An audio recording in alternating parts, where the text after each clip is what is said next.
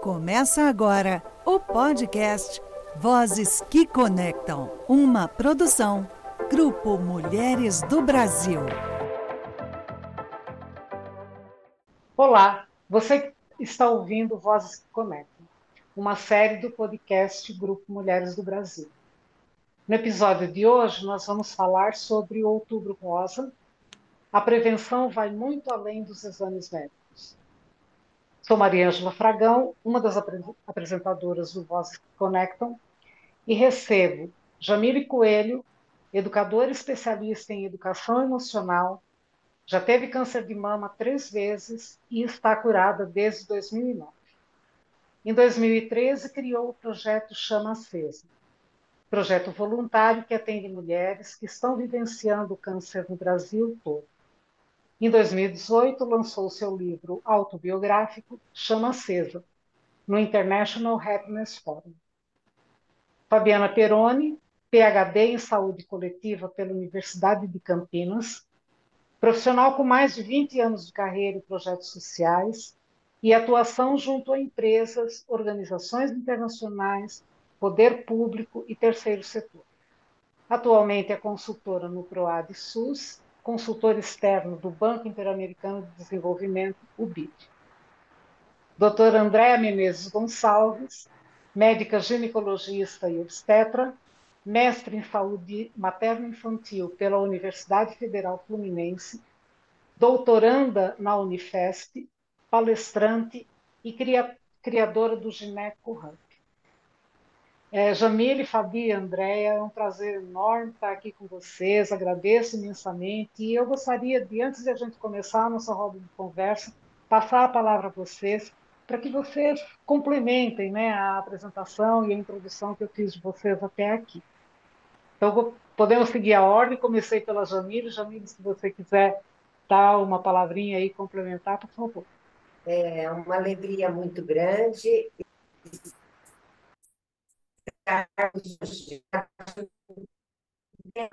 tão importante, né? Tão importante. Mais rosa para a mulher em busca de si mesma. É nisso que eu acredito. E, e nesse ano eu estou fazendo um foco muito forte na prevenção a partir do estilo de vida e da saúde mental, uma vez que nós estamos no ano da saúde mental. Fabi? Obrigada, Maria Ângela, sempre muito bom estar com vozes.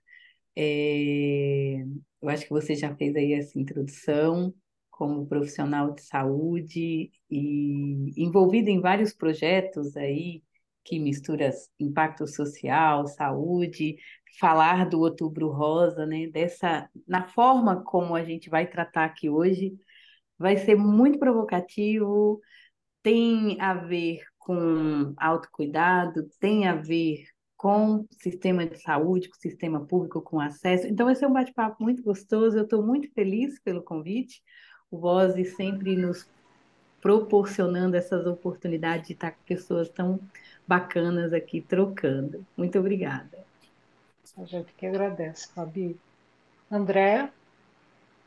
É, olá, muito obrigada, Mariângela, aí, pelo convite, pelo carinho, vozes, Grupo Mulheres do Brasil sempre me acolhendo é, da melhor forma possível e sempre fazendo um trabalho incrível como esse aqui, né? Falar de um assunto tão importante que é o Outubro Rosa. Eu sempre falo que o Outubro Rosa ele não se tornou mais é, um, algo ou um mês sobre o câncer de mama, né? Ele se tornou algo a respeito da saúde em geral.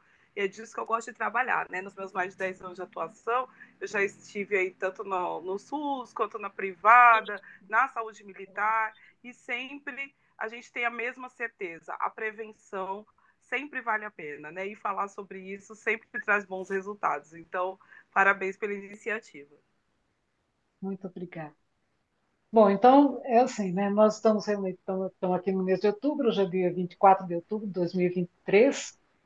É, é, tradicionalmente, né, as empresas, as organizações, de uma forma geral, é, usam né, o mês de outubro para incentivar as, as mulheres a, a prestarem atenção em si mesmos, né? E a realizarem exames de, de prevenção com o propósito de, justamente de, de, de, antecipar alguma informação e poder, e poder se tratar a tempo, né? Por uma coincidência, contei aqui antes da gente começar a gravação, contei para as meninas que hoje, é, na empresa que eu trabalho, a gente teve um dia inteiro com vários eventos, é, justamente com, essa, com esse propósito né, de nos incentivarmos a todas a, a lembrarmos de nós mesmos, né? E a, e a cuidarmos de nós. E assim, eu, eu é, gostaria que a gente começasse. Eu ouvi a Jamile falando, a Jamile já abordou, já fez uma, uma abordagem bem, bem de leve aí na saúde mental. A Fabi e a Andréa também falando né, dos diferentes é, é, cuidados e aspectos né, que a gente precisa estar observando. Então, eu queria que a gente começasse justamente com uma reflexão se os exames preventivos sendo realizados uma vez por ano é suficiente para a gente se tranquilizar de que, ó, não, tá bom, eu estou fazendo lá uma vez por ano e, e basta, é, né?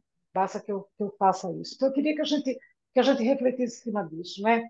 É suficiente, a gente, eles são importantes, é claro, mas é, devemos cuidar só de, de, nos preocupar em fazer esses exames ou existem outras práticas, outros cuidados, outras atenções que a gente deve ter e que também colaboram, colaboram para a prevenção. Vou deixar aberto aqui para quem, quem quiser falar. Eu vou falar uma coisa, porque eu descobri, a primeira vez que eu tive câncer de mama, eu descobri num exame de controle. Então, a importância da gente ter um exame de controle anual. Eu tinha 50 anos na época. E foi no exame de controle que eu detectei e que eu pude me tratar. E tem muitas pessoas também que, pelo autoexame, né, tem condição de detectar. Eu conheço muitas pessoas que encontraram, na hora, às vezes, do banho, mexendo, encontram alguma coisa diferente e chama atenção. Mas eu acho que vai, isso é um sinal de alerta, é algo que toda mulher deve fazer, deve se cuidar nesse sentido, mas eu acho que tem outros fatores também que são importantes, como o próprio estilo de vida. Afinal de contas, a gente não é só o nosso corpo, né? A gente tem o nosso corpo, a gente tem a nossa parte emocional, a gente tem a nossa parte mental, que a nossa mente é muito forte, né? Para nos guiar no dia a dia, para escolher olhar para o que falta ou para o que eu tenho. E tem o lado espiritual, que cada um tem o seu caminho, mas tudo isso faz parte do ser humano. Então, eu acho que tudo isso tem que ser olhado. Fabi, André, querem complementar Sim, esse raciocínio? Sim, o raciocínio está né, perfeito, é isso mesmo. E aí, eu, falando tecnicamente, eu gosto sempre de lembrar que assim, os exames preventivos, né, ou a mamografia, é, eles são chamados de prevenção por uma convenção. Mas, na verdade, eles são mais rastreio do que prevenção, porque, na verdade, ele vai ali detectar uma lesão inicial e ele vai sim salvar vidas, né? Então, você tendo uma lesão que ainda não cresceu, que ainda não se espalhou, você vai remover, você vai tratar e você vai salvar vidas. Então, é importantíssimo. Como a Jamile muito bem falou, conhecer o seu próprio corpo é outra estratégia muito maravilhosa de prevenção. Na maioria das vezes, sim, quando tem uma lesão palpável, quem detecta primeiro é a, a pessoa, que vem e fala: olha, passei a mão aqui, tem alguma coisa estranha. E não precisa se preocupar hoje em dia com técnica, não, é isso mesmo, é na hora do banho, é numa hora ali de colocar uma roupa, lembrei, né? Posso tocar do jeito que eu quiser, porque você conhecendo o seu corpo, você vai detectar. E aí, na verdade, a prevenção real, ou seja, evitar que ele surja, a evidência científica que a gente tem é realmente dos hábitos saudáveis, né? Então, na verdade, prevenir vai ser muito antes disso, muito antes dessa detecção aí pelo exame ou pela palpação. Perfeito. Nossa, conceituou, né, André? Eu vou aprender a falar, então, daqui para frente, não vou, eu vou falar de exames de rastreio. em vez de falar exames preventivos, né? Então, é, e, sensacional. E isso é muito importante, né? Porque eu acho, e a Andrea vai, é lógico, como especialista na área, ela vai abordar muito mais desses aspectos, do que é o rastreamento, do que é a prevenção, mas pensando assim em nós mulheres, né? Eu acho que e essa roda de conversa tem muito a ver disso, né? Porque daqui a pouco a gente vai falar um pouco do tema dessa campanha, né? Qual foi o tema que a Jamile carinhosamente com uma outra campanha de um outro parceiro nosso colocou, né? O Outubro Rosa para todas, é outubro mais rosa para todos, né? O, e ela vai explicar um pouquinho do conceito da campanha, mas falando da prevenção, já que a Andrea colocou muito importante aí a questão, o que é o rastreamento? É ir lá no médico e tem a idade certa para pedir os exames, para fazer os exames, né? existem protocolos que devem ser seguidos, e hoje eu ouvi uma coisa muito interessante, quando a gente ouve coisa interessante, é bom a gente compartilhar, né? Primeiro tem o aspecto do autoexame, que eu acho que a gente desmistificou. Porque quando eu estava lá na faculdade, era uma coisa que era quase assim: põe a mão na cintura, põe a mão na cabeça, faz isso, isso faz aquilo. E o que a Andrea falou é o, o toque. Porque o toque pode ser no chuveiro, pode ser onde for, você se tocando, você vai perceber. E às vezes a gente não faz isso. Pronto.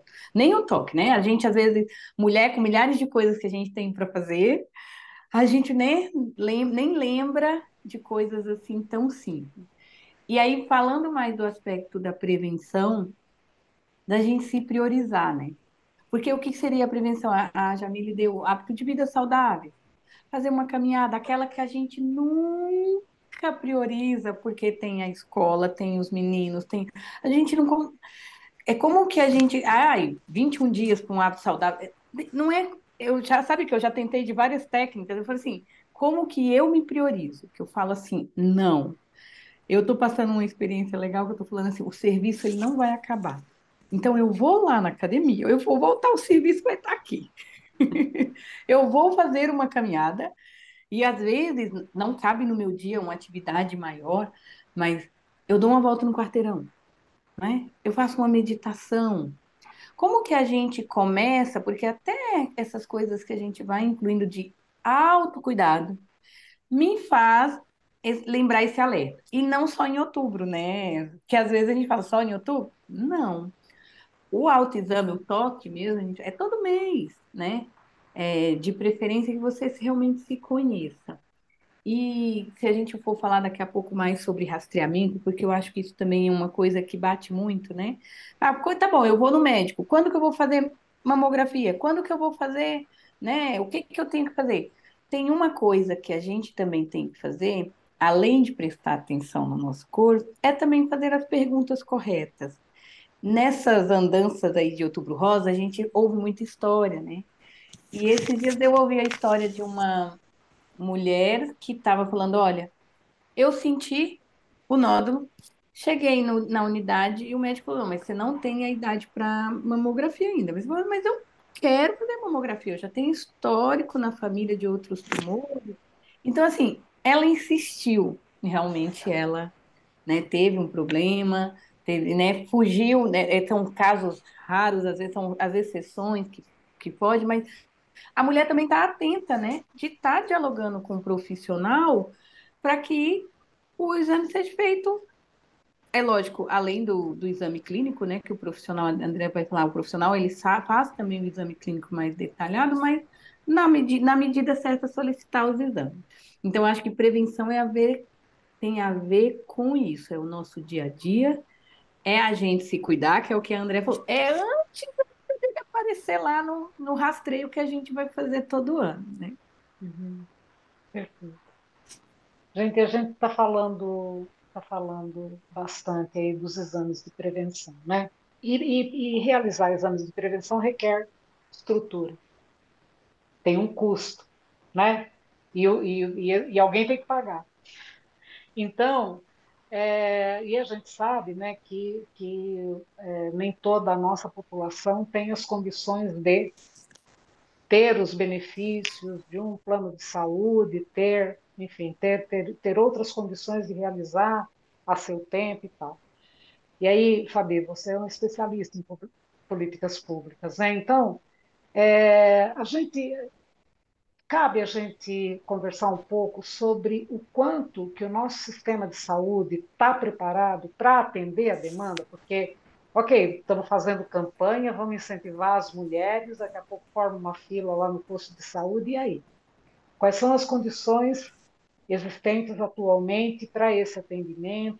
Tem coisas a serem feitas, tem investimentos aí por parte do, do governo? Como é que, como é que, nós, como é que esse quadro está?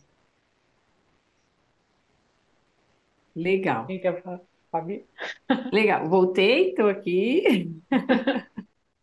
Ó, eu acho que esse ano também você, você trouxe uma provocação muito importante. Primeiro, assim, como mulheres, como grupo Mulheres do Brasil, nós acreditamos, trabalhamos e defendemos o Sistema Único de Saúde. Que a gente sabe que é um sistema de saúde comparado com outros países, com a nossa dimensão, que nem adianto, ele foi muito audacioso aí de dizer, né, há mais de 30 anos atrás, saúde para todos como um direito e um dever do Estado.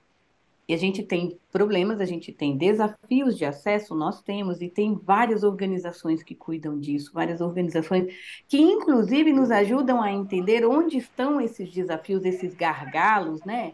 Onde tem problema de acesso, tem lugar que tem mais problema de acesso porque falta especialista ou porque falta o, o, o, o, aparelho, às vezes tem um aparelho, não tem o especialista para fazer o exame, e é lógico que a gente entende que esses desafios existem. Mas esse ano nós tivemos uma, um convite do Instituto Vencer o Câncer, que foi muito provocativo para nós, porque nós, como mulheres do Brasil, defendemos o Sistema Único de Saúde e trabalhamos para fortalecer o Sistema Único de Saúde, mas o Instituto Vencer o Câncer, que é um instituto que, além de trabalhar esse tema de promoção, de prevenção do câncer, de, de, de levar informação de forma simples, não muito, né, é, é, sem muita complicação, informações acessíveis, porque muito dos nossos problemas é por questão de informação, ou falta de informação, às vezes o, né, a informação que, que não é que não chega na, na hora certa. É, eles nos fez um convite quando a, desenvolveu essa campanha para que a gente pudesse realmente refletir que quando a gente olha hoje no Brasil em termos de tratamentos, nós temos alternativas no SUS, mas existem alternativas mais eficazes, mais eficientes, que já são usados em alguns outros protocolos, não só é, no sistema privado ou no sistema de quem tem convênio, vamos dizer assim. Então, ele fez um questionamento para nós, que é assim, olha, por que, que aqueles tratamentos de ponta estão disponíveis lá e não podem estar disponíveis aqui no SUS? Foi uma reflexão, um convite à reflexão, que por isso, Outubro Rosa para Todas, que trouxe um, a coisas que nós não sabíamos, sabe, assim, Maria Ângela, porque às vezes a gente vai se especializando tanto na, em algumas áreas, né, que nós não sabíamos. E aí eu convido todos que estão ouvindo esse podcast a entrar no Instagram do Grupo Mulheres do Brasil, no Instagram do Instituto Vencer o Câncer e ouvir lá essas histórias, são histórias reais de mulheres que tiveram oportunidade. Mulher. Ah, e outra coisa que eu achei bárbara, a história que a gente publicou essa semana, eu não vou me lembrar, porque são várias histórias, né? Não vou lembrar de todos os nomes, mas de uma paciente falando da dificuldade dela desse percurso terapêutico dentro do plano de saúde, porque ela também teve problemas de acesso.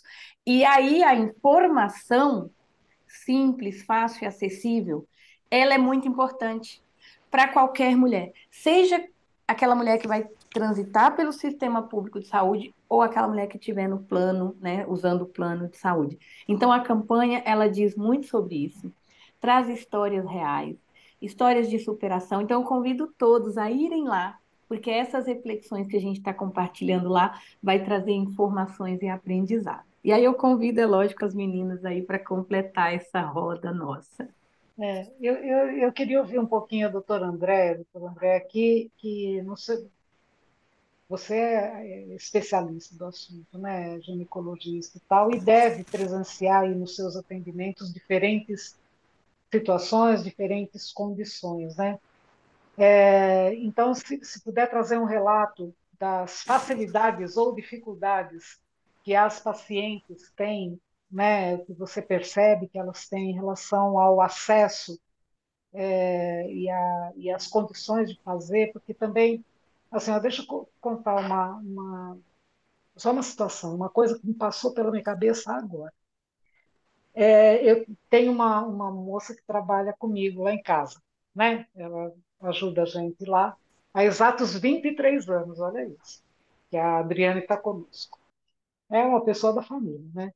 E a Adriane, ela, ela, ela é super cuidadosa, de verdade. Ela faz lá os, os regularmente, né, todos os cuidados, seja nessa parte ginecológica ou qualquer outro tipo de, de tratamento que ela requer, e ela, e ela usa o sistema público de saúde. Né? E, e, ela, e, e, e os agendamentos, eles acontecem de acordo com as disponibilidades. Né? Então, é, muitas vezes ela ela me apresenta lá, ou me, me anuncia dois, três dias antes, olha, tal dia eu tenho que ir fazer o exame, assim, assado, e isso foi marcado para as duas horas da tarde. Então, assim, aí tem a questão do deslocamento e tal, e é, ela está comigo um bocado de tempo. Então, a gente consegue tratar perfeitamente bem essas situações, consegue se organizar e tudo.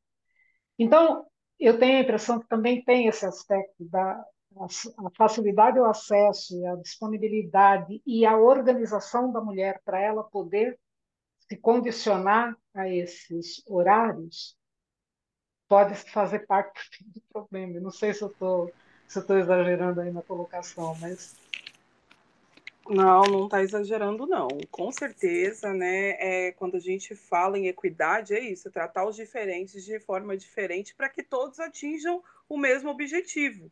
Né? Então, assim, o objetivo seria uma saúde única, uma medicina única. E com certeza, transitando por esses meios que eu já falei aí, né? Saúde pública, privada, militar, eu já vi de tudo, teria muitos relatos para dar aqui. Mas em resumo, é, principalmente também depois que eu comecei a produzir conteúdo nas redes, tudo, toda vez que eu posto algo sobre exame, seja no outubro rosa, que a gente acaba falando mais de mamografia, ou quando eu falo de, é, do preventivo do câncer de colo de útero, ou da vacina, do HPV, sempre há queixas, e as queixas são muito parecidas. Geralmente, essa dificuldade de acesso para quem trabalha, um empregador que às vezes não entende, não, o meu empregador não me libera. Aí eu sempre tento explicar, olha, não é liberar, é seu direito, ele não pode estar acima do seu direito à saúde, que é dado pela Constituição Federal.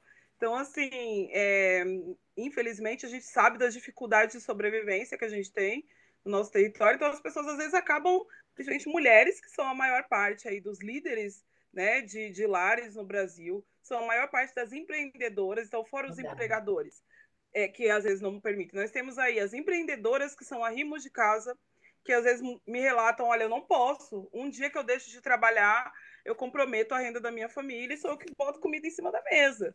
Então, assim, eu não tenho com quem deixar meu filho. São muitos relatos. Dificuldade de agendamento, né? É, eu vi uma vez até um relato de colegas que trabalham um pouco mais no interior do Brasil, é, de lugares que a marcação tem que ter um celular, não sei o quê, e a pessoa não tinha crédito, perdeu o exame, porque tinha que entrar. Então, assim, são detalhes que a gente aqui, talvez numa, numa grande megalópole como São Paulo, a gente não pensa, né? Às vezes. E o Brasil é muito maior do que essas metrópoles. Então, é, dificuldade até disso, né? Então, tem que ter ali o cuidado de ter um agente de saúde que vai, que veja que aquela pessoa não tem um celular para receber o agendamento.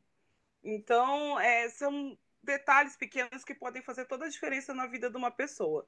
É, outra queixa que eu tenho muito é além da dificuldade do agendamento da mamografia, é de receber resultados. Muitas queixas de que, por exemplo, quando está numa cidade como São Paulo, tem um acesso, tem muito posto de saúde, digamos, comparado com outros lugares. Ela consegue ir lá, consegue fazer a mamografia, consegue fazer o Papa Nicolau, o preventivo, e não consegue pegar o resultado. Então é como se ela não tivesse feito aquele exame, né? Muitos relatos de pacientes que eu já vi, olha, só consegui pegar o resultado, já estava na hora de eu fazer outro. Então, esse exame praticamente não valeu, como se ela não tivesse se esforçado para fazer.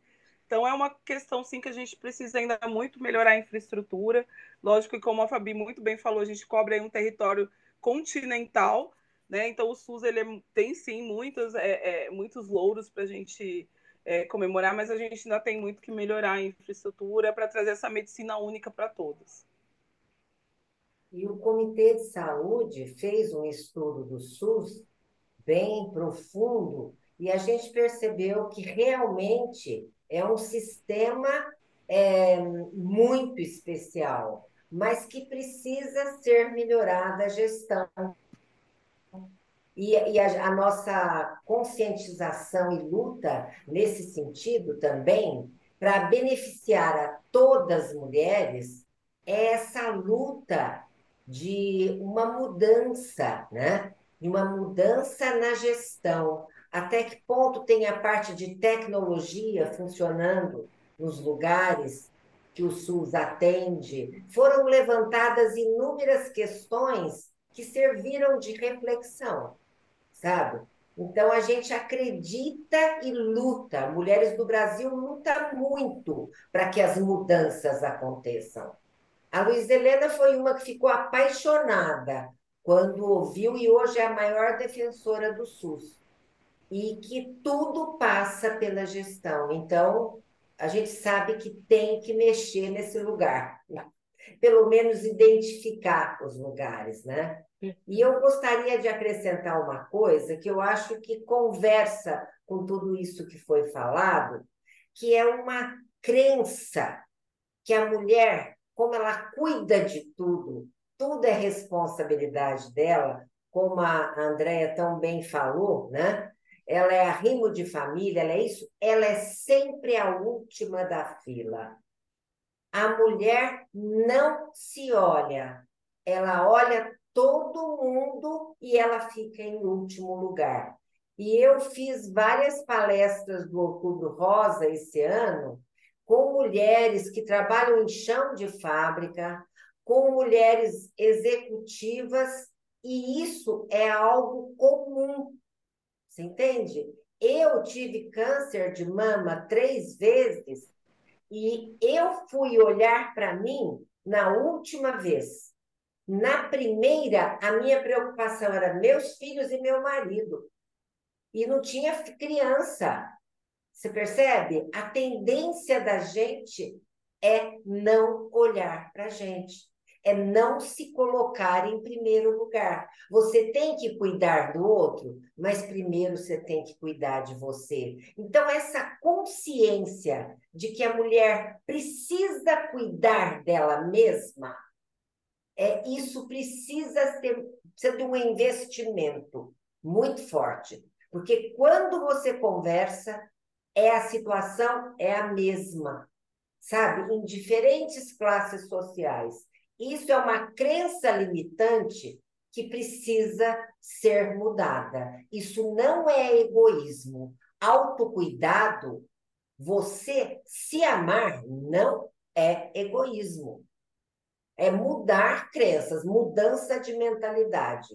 Eu acho que isso tem que caminhar junto com todas as outras mudanças. Chegamos ao final da primeira parte deste episódio do que Conectam, Outubro Mais Rosa para Todos. Continue conosco, a parte 2 vem aí. Você ouviu Vozes que Conectam, uma produção Grupo Mulheres do Brasil.